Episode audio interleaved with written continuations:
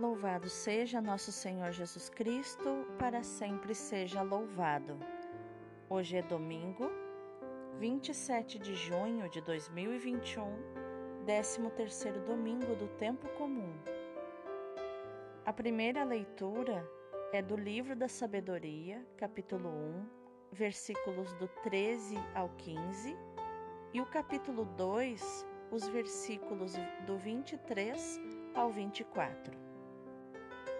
Deus não fez a morte, nem tem prazer com a destruição dos vivos. Ele criou todas as coisas para existirem, e as criaturas do mundo são saudáveis. Nelas não há nenhum veneno de morte, nem é a morte que reina sobre a terra, pois a justiça é imortal. Deus criou o homem para a imortalidade e o fez à imagem de sua própria natureza. Foi por inveja do diabo que a morte entrou no mundo, e experimentam-na os que a ele pertencem. Palavra do Senhor, graças a Deus. O salmo de hoje é o 29. Eu vos exalto, ó Senhor, pois me livrastes e preservastes minha vida da morte. Eu vos exalto, ó Senhor, pois me livrastes, e não deixastes rir de mim, meus inimigos. Vós tirastes minha alma dos abismos, e me salvastes quando estava já morrendo.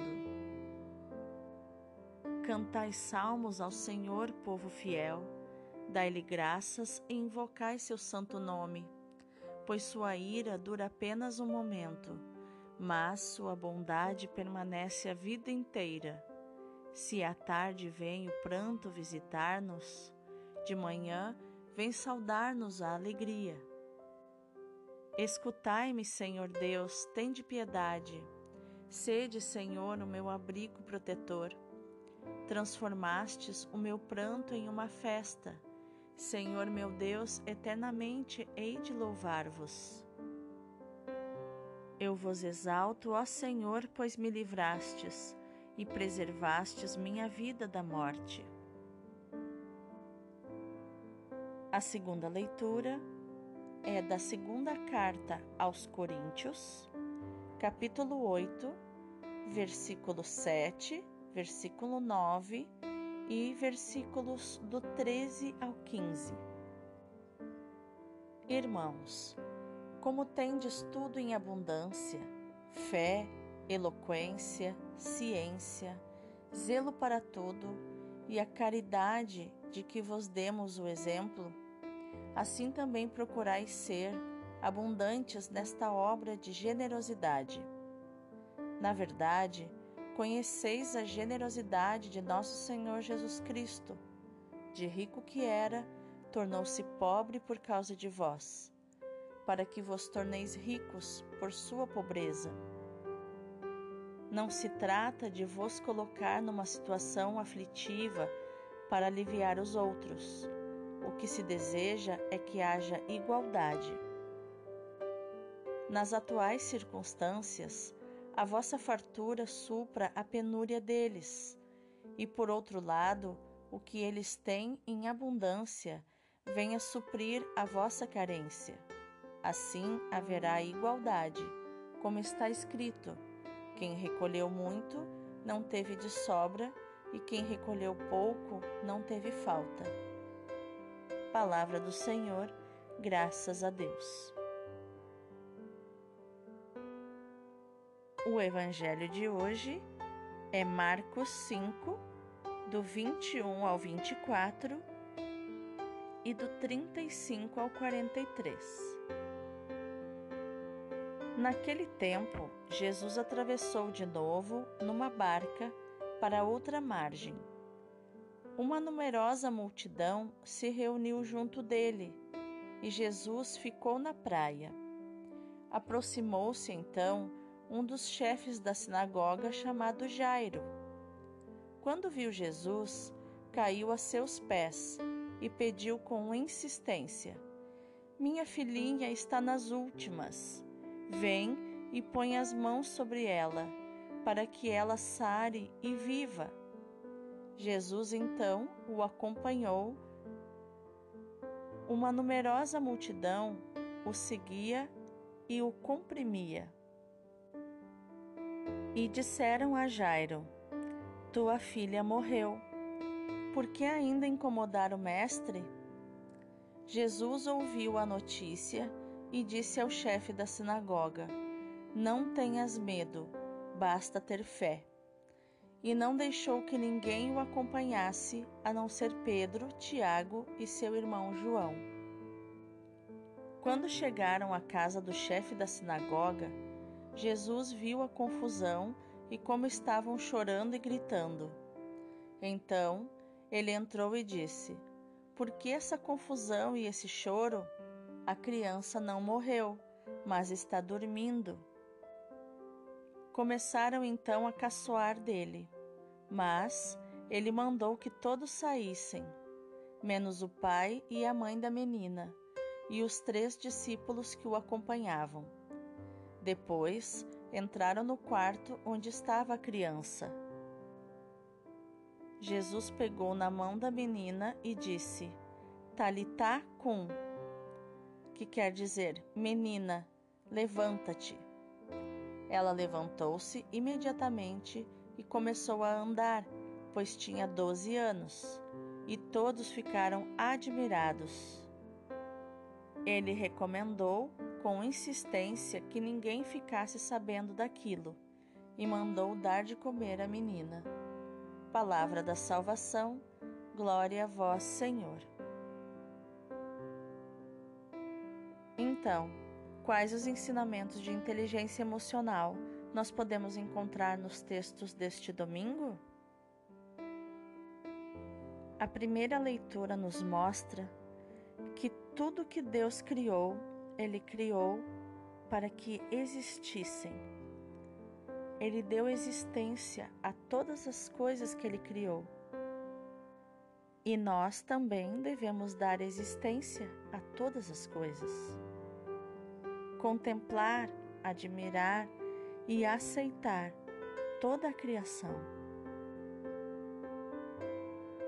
Porque toda a criação é justa e a justiça é imortal. Sempre que lemos justiça no Antigo Testamento, podemos compreender como vontade de Deus. Então, justiça no Antigo Testamento significa a vontade de Deus. E o desígnio de Deus foi criar o homem para a imortalidade.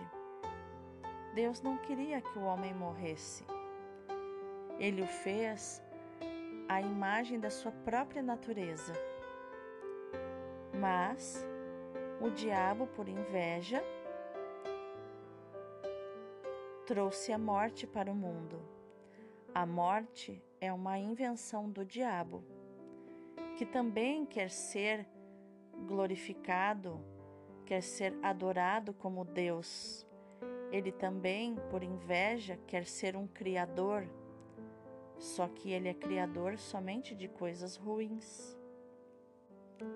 Por isso que lá no Novo Testamento, numa das cartas de Paulo, se eu não me engano, aos Romanos, Paulo vai dizer que o salário do pecado é a morte. E toda vez que não realizamos a vontade de Deus, erramos o alvo e pecamos, nós morremos um pouco. Todas as vezes que somos escravos dos nossos impulsos, das nossas emoções e fazemos aquilo que não gostaríamos de fazer, o que não deveríamos fazer, nós morremos um pouco. Algo morre dentro de nós. E no salmo, o salmista vai exaltar o Senhor, pois Ele é o único que pode nos livrar da morte, preservar a nossa vida da morte.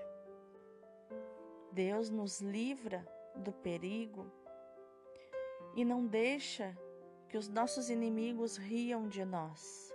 Quem são esses inimigos? São os espíritos do mal, são os demônios, são os nossos demônios interiores, que são as nossas emoções, as assombrações que invadem muitas vezes a nossa imaginação, fruto talvez de experiências da nossa infância. Muitas vezes os nossos inimigos somos nós mesmos, são as nossas sombras, porque todos nós temos luzes e sombras. Muitas vezes no, o nosso inimigo é a depressão, mas aqui no Salmo, o salmista vai dizer que Deus nos tira, tira a nossa alma do abismo. E a depressão é um abismo. A depressão, o próprio nome diz, é um buraco. E Deus é capaz de nos tirar do buraco, nos tirar da depressão. Porque a força de Deus, o Espírito Santo, habita dentro de nós. Se nós tivermos força para entrar no buraco, também teremos força para sair do buraco. O poder existe dentro de nós. E o Espírito Santo, o poder de Deus, ele nos salva. Às vezes, quando estamos morrendo, enquanto há vida, há esperança. E aqui fala que Deus se ira, mas apenas por um momento, para nos educar. Mas a sua bondade permanece a vida inteira. Se à tarde nós estamos chorando, de manhã já é tempo de alegria. Quantas vezes nós vamos dormir tristes, em lágrimas, mas quando o dia amanhece, já estamos com novo ânimo. Precisamos deixar aflorar muitas vezes as lágrimas para aliviar a tristeza do nosso coração e ganharmos uma nova esperança pois o Senhor é o nosso abrigo protetor, é o nosso refúgio. Ele, ele é capaz de transformar o nosso choro em festa. E por isso precisamos viver sempre na gratidão, louvando a Deus por tudo. E aqui na segunda leitura, Paulo diz que nós devemos partilhar daquilo que temos com os outros. Não de modo que passemos aflições para aliviar os outros, mas que haja igualdade, porque Deus nos deu habilidades, às vezes rendemos mais, às vezes rendemos menos. Podemos compartilhar do que nos sobra e quando nos falta, também podemos pedir que outros compartilhem conosco. Ninguém é tão pobre que não tenha nada para dar, e ninguém é tão rico que não tenha nada para receber. Já no Evangelho, Jesus nos ensina a compaixão diante de um pai desesperado, diante da morte, da possível morte da sua filha. Jesus, ao chegar na casa da menina, vê as pessoas chorando e já faz com que elas parem de chorar antes da menina ser ressuscitada. Portanto, Jesus já prepara o ambiente, o ambiente da fé, fazendo com que as pessoas parem de chorar antes de ver o milagre. Você tem parado de chorar antes de ver o milagre? Antes de ver o que você espera? Ou você só quer parar de chorar depois que ver o milagre. Que hoje seja um dia de sorriso e não de lágrimas. Deus abençoe o teu dia.